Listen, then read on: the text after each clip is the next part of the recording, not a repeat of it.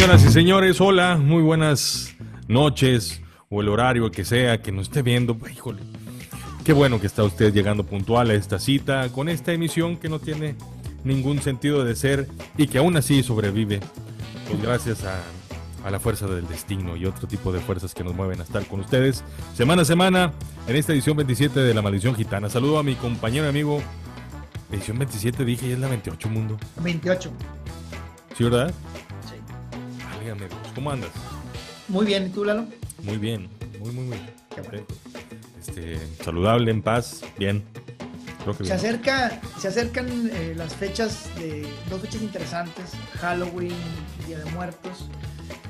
Y octubre siempre sabe como a cuestiones que precisamente con esta eh, celebración que es como pagana y muy de cultura pop del Halloween, Sí. pues todo ronda en, en el, en el miedo y en las películas de suspenso, terror, todo este universo de cosas que se han, que han ganado mucha popularidad, que es- fueron como que una cultura como muy gringa de celebrarlo de esa manera y está muy permeado hoy en día acá en nuestro lado.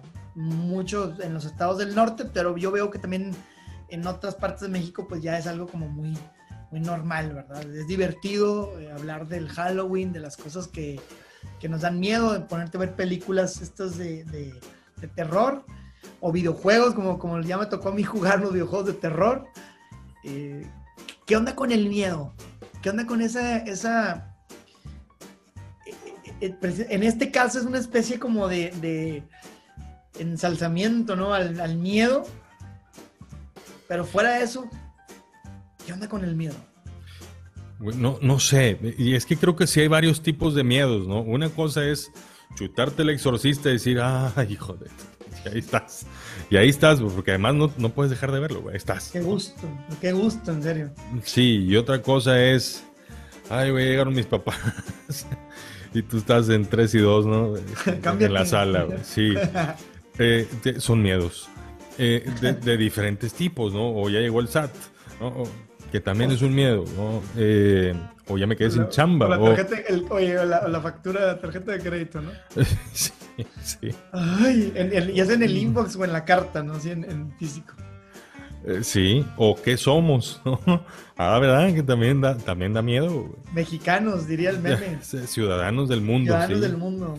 Sí, este. Finalmente creo que tiene que ver con, con aquello que nos eh, sacude de, de- de tener todas las cosas previstas o bajo control a de pronto un estado de, de indefensión, ¿no? O sea, de. "Uh, estoy de frente ante esto, ¿qué voy a hacer? Porque sientes que te viene el mundo encima, de alguna u otra manera, y en cualquiera de los escenarios que mencionamos ahorita, y cualquiera que se puede imaginar eh, eh, quien lo esté escuchando este, este programa. Eh, yo creo que el miedo, a ver, en mi experiencia propia, ha tenido en ocasiones unas repercusiones terribles porque predispone a, cosas y creo que he tomado peores decisiones bajo una gran cantidad de miedo que bajo una gran cantidad de otras emociones que nos desbalancean como el enojo, por ejemplo. He tomado peores decisiones con miedo que súper encadronado. Es la realidad. A no hablo para, de mi experiencia. Pero sí tiene que ver con una postura que te saca de balance, ¿no? De algo que está aquí de frente que no sé cómo se controla, o que no sé cómo se enfrenta, o que no sé en qué va a terminar. Yo, yo creo que conecta mucho eso que dices con, con esa falta, en ese momento, esa falta de capacidad de entender qué es lo que está pasando. Creo que el miedo completamente viene como eh, revestido de incertidumbre y, y trae una dosis de imaginación, o sea, lo carga una dosis de imaginación que uno, que uno mismo le aporta, eh, que es grande. O sea, eh, tienes algo, una situación que de repente ocurre y estás en una situación así de, de riesgo o una situación que es complicada y en ese momento te planteas una cantidad de escenarios en los que de alguna manera terminas perdiendo algo.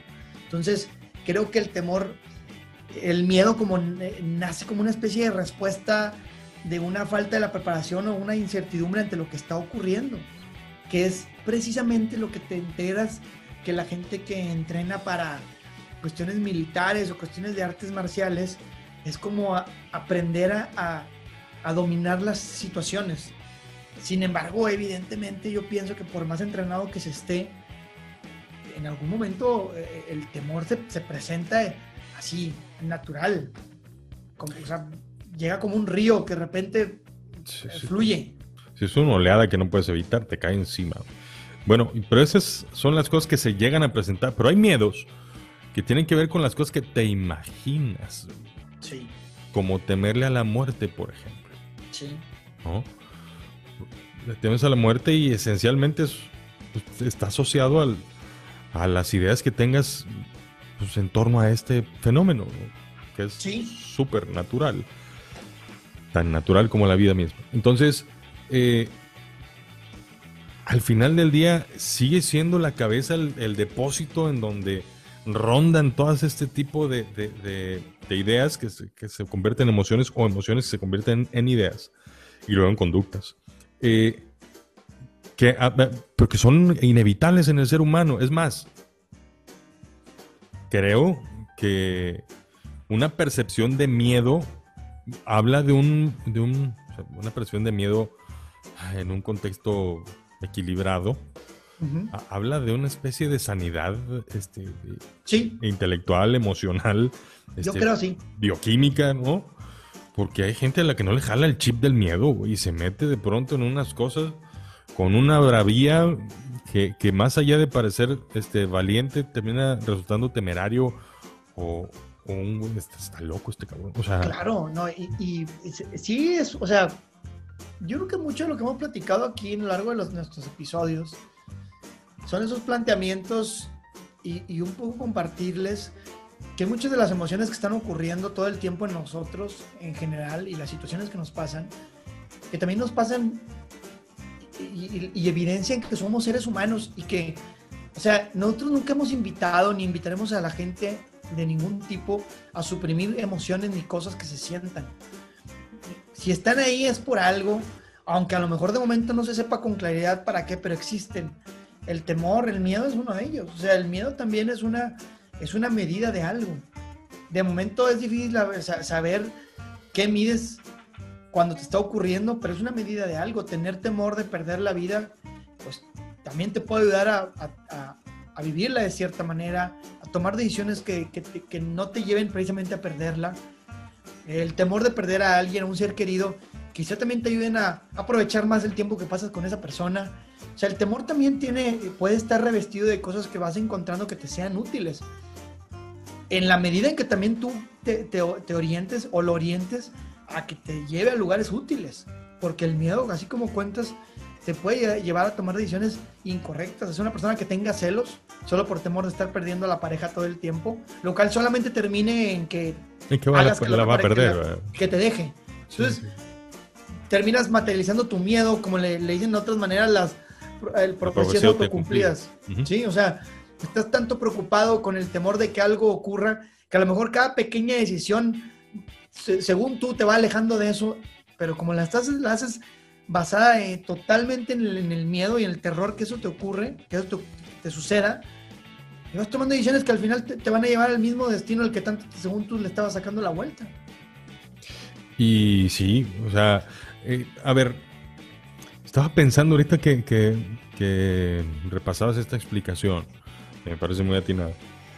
En las ocasiones en las que he tenido miedo, que han sido miles, ¿no? Eh, y que luego de pronto reconocer que se tiene miedo está bien señalado, güey. O sea, es como que, ¿cómo que tienes miedo? Pues tengo miedo. Fácil. sí. A ver, pero ¿cómo? Si de, se supone que tú deberías de... Y ese deber ser, güey, hijo de la madre, güey, pues lo complica todavía más, ¿no? Porque no solamente es el miedo de la situación que, que estás viviendo, sino también el miedo a decepcionar a las personas que te están e- como evaluando, consciente Claro. o inconscientemente, de cómo te enfrentas a tal situación, cabrón. O sea, no, no bastando la, complica- la complicación que tienes enfrente, también tienes que estar pensando en lo que van a pensar los otros, güey. Hijo, se vuelve en un broncón terrible, ¿no? Terrible. Claro. Yo, yo, eh, cuando me han platicado así en, en conversaciones este, casuales y todo, oye, ¿y te tatuarías y te harías un tatuaje? Pues no lo sé, de momento no. ¿Por qué? Porque me da miedo, me da miedo las agujas, me da miedo. No las agujas, me da miedo esas agujas. Me da miedo sentir dolor, tengo miedo a sentir dolor. No, pero es que, ¿cómo crees? A ver, güey, no te estoy pidiendo, o sea, no, no estoy poniendo, últimamente uso mucho esta frase. No te estoy poniendo mi, mis, mis emociones aquí, aquí, en un plato para que les, las evalúes. Ajá. Te las estoy, compartiendo. Te, estoy enseñando el, el plato lo que tengo, ¿no? No te estoy ofreciendo para que me le acomodes aquí al platito en qué porcentaje la debo de tener las emociones. No, te las estoy compartiendo. A mí me da miedo. Y yo abiertamente lo digo, cuando, oye, una película de terror, me da miedo ver películas de terror. Hay, una, hay veces que traigo mucha tentación y lo hago. Porque de una amiga que hace como dos años me invitó al cine y todas las veces que íbamos al cine, me invitó varias veces, fuimos juntos, y todas las veces era ver películas de terror, de miedo, de scary, lo que tú quieras decirle como se les diga. De espantos. Sí, de espantos. Y le oye, ¿qué, qué mendigo gusto, ¿no? Y ella tiene toda una apología a las películas de terror, toda una cuestión en la que te lleva a una, eh, un lugar mejor y lo que tú quieras. A mí no me gusta. En ocasiones las disfrutaba con palomitas, hot dog y todo eso, pero muchas veces no. Y me dice, ¿es un, una persona muy miedosa? No lo sé. Solo me dan miedo las películas de terror y me da miedo, no sé, cosas como que me asalten, cosas que andar en un lugar que no conozco. Sí, o sea, no sé si soy miedoso o no. Le tengo miedo a muchas cosas.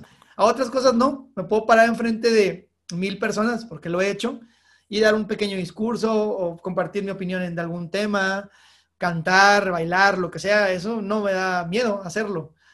No me da o, penita que nace el miedo también. Entonces, no sé si soy miedoso o no. Solo hay cosas que me dan miedo y las reconozco y hay cosas que no me dan miedo y las reconozco. Y en ocasiones balanceo cuáles me dan miedo, pero sí las quiero hacer y tratar de sobreponer el miedo para hacerlas.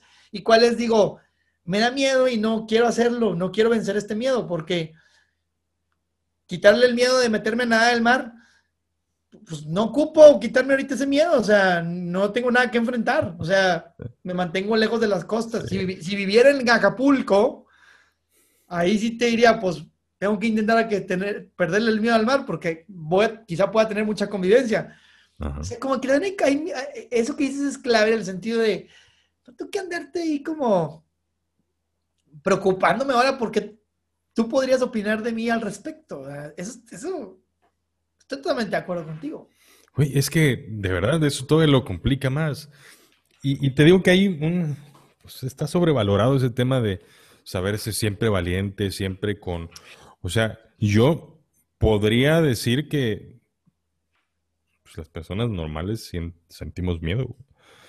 Donde está, si quieres hablar de algo sobre la, o sea, no sobrenatural, sino extraordinario, es que las personas que con todo y ese miedo van, güey. Sí. Van. Van con todo. O sea, así con el miedo arrastras, güey, con las cosas que le daban miedo de niño, con todas las heridas que puedas traer, con todas las fobias que puedas cargar. Van. Y eso sí está cañón. Eso sí es, eso sí es de, de verdad lo hable, ¿no? Es totalmente admirable. Sin embargo, eh, eh, hasta hace poco realmente el, manejo de todo esto era no tener el miedo. Sí. ¿Por qué? Porque, porque viene mucho de la influencia de, la, de, de, los héroes griegos, ¿no? De esto de la mitología griega, en la que se pone al héroe, a los dioses, teniendo hazañas grandes y, como, como, como seres que, que el miedo no, no, no, no vencen el miedo, nunca lo tienen. ¿no? Había una, está padre una entrevista cortita que vi en YouTube de que le hacen a este Roberto Gómez Bolaños, ¿no? Y hablando del Chapulín Colorado, ¿no? Y estaba padre lo que él decía del por qué es el mejor superhéroe del Chapulín Colorado. Porque es claro que utilizó, utilizó unos, unos ejemplos así como que, que los, otros superhéroes también los tienen, pero él dice, eh, el Chapulín Colorado no tiene superpoderes realmente y aún así se enfrenta y aún así eh, llega, tiene que llegar o está el servicio. Su punto estaba padre, de que, exacto, o sea, los superhéroes los plantean como, como con sus fortalezas físicas así a, full, sus capacidades intelectuales a full, pues evidentemente, ¿cuál miedo de que te pase algo? Pues si eres el hombre de acero, ¿no? Lo admirable son los personajes que, como en la Iliada, eh, Héctor, que él no viene de ningún dios, ¿verdad? Entonces cuando llega a este, eh, ¿cómo se llamaba el otro personaje? El, contrincante de Héctor. Ahorita me, Odiseo, uh, Ulises. No, este... Ah, ahorita me acuerdo. Pero Héctor es el que está defendiendo Troya y, en las narraciones ya de la Iliada, que es un gran libro en el que ya no jugaba tanto este Homero con conceptos tan de tantas deidades, sino más humanos, pues él dice que Héctor tenía miedo, que estaba llorando, que estaba sudando y que, spoiler alert, pero si ya no han leído el libro, por favor, pues Héctor pierde la vida. Entonces, este, Aquiles, Aquiles le quita la vida. Aquiles era un semidios. Es un semidios, claro. Ahora, también te plantean que Aquiles, él no sabía que él era un semidios. Él no sabía. Tenía idea, pero él no sabía. Entonces, también te juegan con que Aquiles es valiente, porque, pero porque tiene un poco la idea de que, de que pudiera ser un semidios, pero tampoco está seguro, por lo tanto su valor también es admirable. Sin embargo, Héctor no, Héctor se sabe humano o, él nunca se ha pensado de otra manera y, termina perdiendo la vida por ir a defender su, patria.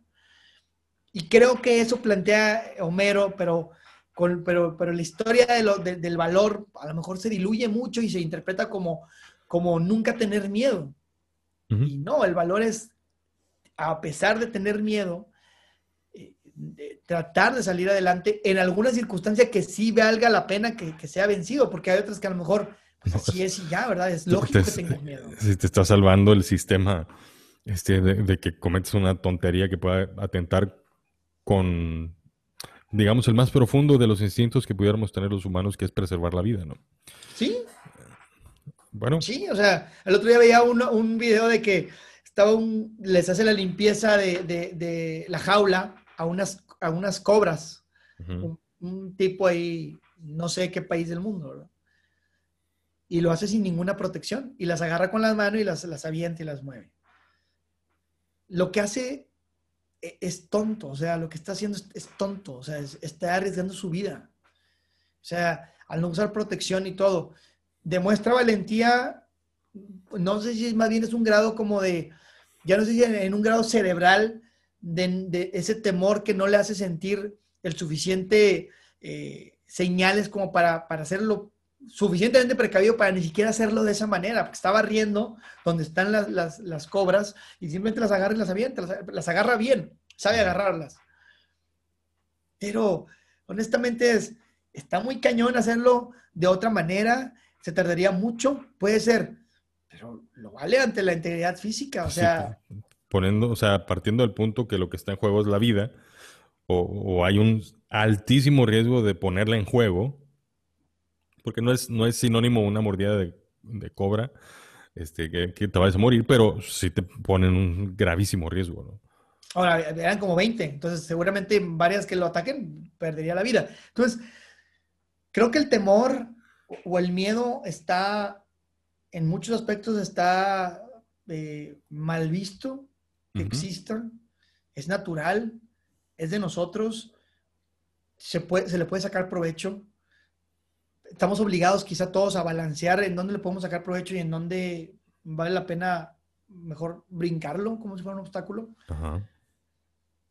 Pero está padre que en esta cultura como del Halloween se juega un poco con ese concepto, ¿no? De lo que nos atemoriza, de lo que nos, nos, puede quitar el sueño incluso, ¿no? Sí, hay una, hay una juguetería en Monterrey muy tradicional de décadas que se llama Julio Cepeda. Y cuando yo estaba chiquitillo, había un, un pues en, este, en, en, octubre, hacían la Casa del Terror de Julio Cepeda, entonces la anunciaban en televisión. Ven a la casa del terror de Julio Cepeda, donde no sé qué, güey, una vez fui. A la madre, fui yo solo, me acuerdo. Me llevó mi papá, pero me dice, no, yo qué te espero.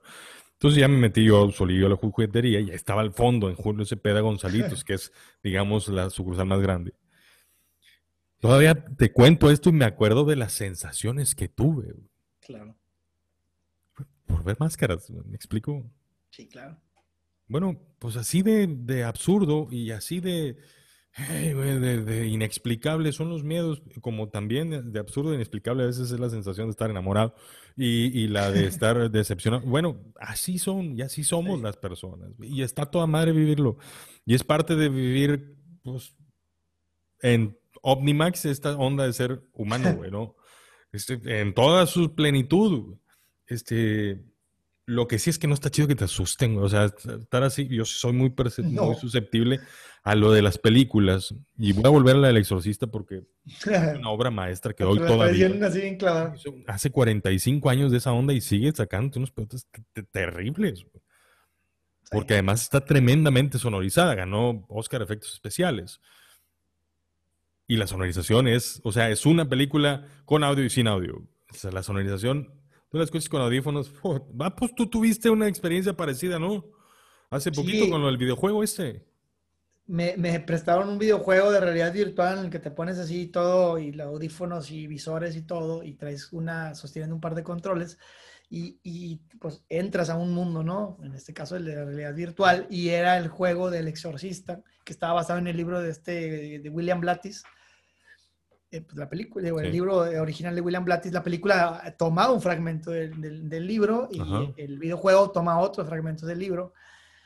Y pues, las texturas y todo se ve increíble. Entonces estoy, el primer caso, estoy adentro de una iglesia pero se ve una cosa impresionante, como, como utilizan algunos elementos del libro de como de mucha herejía y mucha sangre y muchas simbologías así religiosas que también de repente me dan miedo. Escandalizó, escandalizadoras, ¿no? Sí, me, asusté tanto y, y, y entonces le digo a, Carlos y los que, los que hacemos el, programa este, le digo, ¿qué, necesidad tienen ustedes? Le digo, tengo 40, entiendan, porque ando haciendo yo estas cosas con ustedes. todo lo hicimos para generar un poquito de contenido y hablar de eso también de los videojuegos de terror. Están tan bien hechos los videojuegos de terror hoy en día y tienen todos los elementos necesarios. Me sorprende que haya todo un mercado que le gusta ser asustado. Yo, a mí no me gusta. A, mí me gusta que me traten bonito, o sea, no sé, perdónenme, o sea. perdón por ser tan, tan miedoso, ¿no? Yo, yo, soy artículo de lujo, entonces siempre a mí me tiene que tratar con, con cuidado, ¿no? Oye, Suntuario, eh, güey, es, es que, pero, pero ahí vas, pero lo haces, ¿sí me explico? Sí, claro. Que hay esa, esa sensación de adicción rara, ¿no? Sí. Sí, sí, sí, totalmente. O sea, al final accedí porque pude haberme puesto así intransigente. Y luego fuimos a una casa de terror que organizan este, unos, unos ahora amigos y pues hacen una historia y tienen actores y todo y, es increíble, la experiencia es increíble. ¿Y quién me tiene ahí, verdad? Lo, lo bonito es, dentro de esos confines, y entiendo a la gente que le gusta todo este tipo de, de artes y cosas, es que todo es dentro de un ciertos parámetros en los que la vida no está en riesgo es jugar con esa idea de, que pudieras perder la vida, hay susto y todo, pero al final de cuentas eh, no hay riesgo. Se me hace más arriesgado lo que tiene que tomar la decisión un motociclista de hacerlo. Hay, hay un temor y un respeto y una adrenalina que eso genera. También son sensaciones agradables que el, que el ser humano tiene, que tenemos todos. tener miedo nos lleva a lugares también muy interesantes. Es mejor no tomar decisiones bajo el temor, porque pudieran eh, llevarnos a, lugares en los que no, no habíamos pensado, porque el temor también nos nubla. Pero también sentir el temor es una parte muy humana de nosotros a la que se le puede sacar mucho, mucho provecho. Para muchas cosas positivas de, propias y de otras personas que nos rodeen. Entonces, ahí está y vale la pena también pensar un poco en ello y, que, que, hay cosas que nos den miedo. Y como dices tú, hay muchas cosas que están aquí adentro. yo tuve miedo Tuve tanto miedo de perder a una persona y la perdí. ya. O sea, el miedo solo adelantó. Hay veces que sí, hay, veces, hay veces que sí. Pero no es ni siquiera una fórmula, ni es una situación que sea garantía de nada. Eh, lo cierto es que se experimenta y, y, ojalá tengamos esa chance de, decir, pues sí, sí, sí, tengo miedo y, que entendamos que decirlo, pues eso es como honrar muy claramente lo que se está sintiendo y que cuando lo escuchemos, pues también seamos empáticos, de decir, pues, claro. pues sí, sí da miedo. O a mí no me da miedo, pero pues entiendo que a este güey le puede dar miedo, porque le puede dar miedo, aunque a mí no me haga nada de sentido. Y eso es todavía mucho más complicado de asumir, ¿no? Porque vemos al mundo con nuestra mirada. Claro, una de las, de las compañías que hace que, con las que producimos el, el, programa este que tenemos nosotros, mm. este, Pau decía, no quiero entrar a la casa de terror, tengo mucho miedo. Y yo le dije, a lo primero que mi reacción fue, no, Pau, no creo que, o sea, fíjate, de, la, demerité lo que ella sentía, le digo, no, Pau, esto fue hace poquito, fue la semana pasada. Yo, no, Pau, no creo que esté tan de tanto miedo. Y me dijo, no, mundo, es que a mí esto me asusta mucho. Inmediatamente, no entres, Así, es que ustedes dijeron que igual grabábamos. No entres. Si tienes nada. miedo, que no entres, no es necesario. Eh, ya buscaremos otras maneras, de- ya producimos de otra manera. Ayúdanos con esto y esto, ¿te parece? Ah, sí, porfa.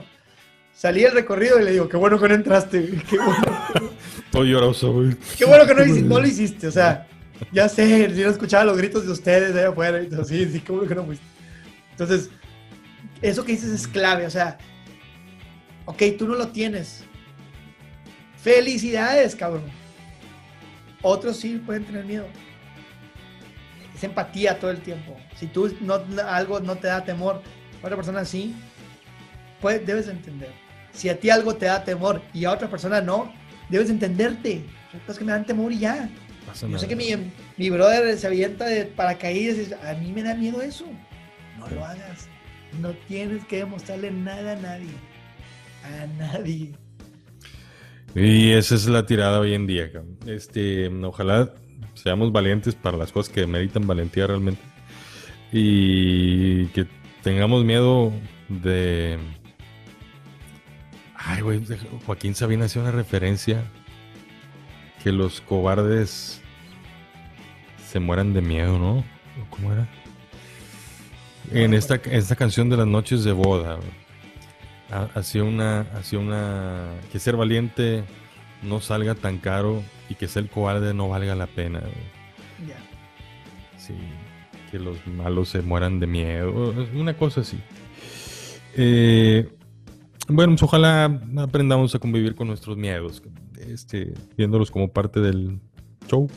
De lo que somos, claro. Sí, eh, y que, pues sí, tampoco le peguemos luego al de que no es que me da miedo y así, güey. O sea, no te da miedo, güey, jamás te ha dado miedo. No actúas como algo que tiene miedo y que no quieres y es distinto, ¿no? Porque tampoco cuélguese, pero no te columpies, ¿no? ¿Te da miedo no, ¿Cómo no te da miedo tomar, hijo de la chingada? ¿Cómo no te da miedo? No, pero tomo así con miedo. Sí, me da miedo, pero mira, con todo y eso, pues uno es valiente. Y bueno, pues Salucita por los temores. Que, se, que no se materialicen y que se esfumen en la mente. Si es que no, no valen no valen tanto para que vivan ahí. Salud, pues. Señores, este, vivan con, con lo que tengan a la mano para vivir. Y si les da miedo algo, pues capaz que. Pues capaz que es, es para algo. Y bueno, qué carajos. Meterle el pecho a las balas. ¿No? Claro que sí. Señores, Gracias a todos por, por haber estado un capítulo más con nosotros. Escríbanos en los comentarios, este, platíquenos qué les ha dado miedo, qué les da miedo, qué, qué opinan de este tema. Eh, en YouTube estamos, en Instagram estamos, ahí nos pueden escribir y saludar. Y, igual si nos quieren recomendar temas y que, que quieran, por alguna extraña razón, quieran saber nuestra opinión, pues oye, este, ¿en dónde te pueden encontrar para ver eh, este tema de la realidad virtual? Ah, lo que grabamos, sí. búsquenos en Facebook, en YouTube, este, en Casa Coleccionistas, y de ahí los manda a las diferentes páginas. Ahí compartimos de todo. Entonces, son varios proyectos, pero todo, todo cae en la página de Casa Coleccionistas en YouTube y en Facebook.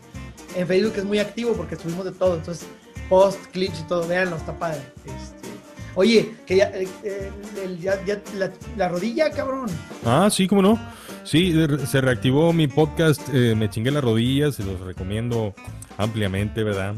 Eh, justo Muy bueno el último episodio. acabamos de hacer el un- nuevo, el que acabas sí, de seguir. acabamos de hacer un, un- un último episodio con una ultramaratonista, Ey, se llama Lorena Olvera, una mujer que su, su historia empieza de que pues, ella se embarazó una tarde, o sea, una tarde, se embarazó un día, se dio cuenta de que una manera saludable de vivir su embarazo era caminar y 10 años después es poseedora de un récord Guinness por correr ultradistancias eh, con una historia de verdad impresionante y inspiradora.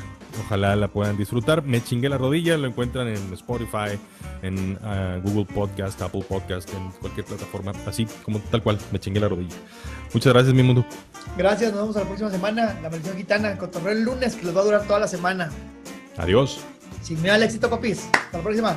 Bye.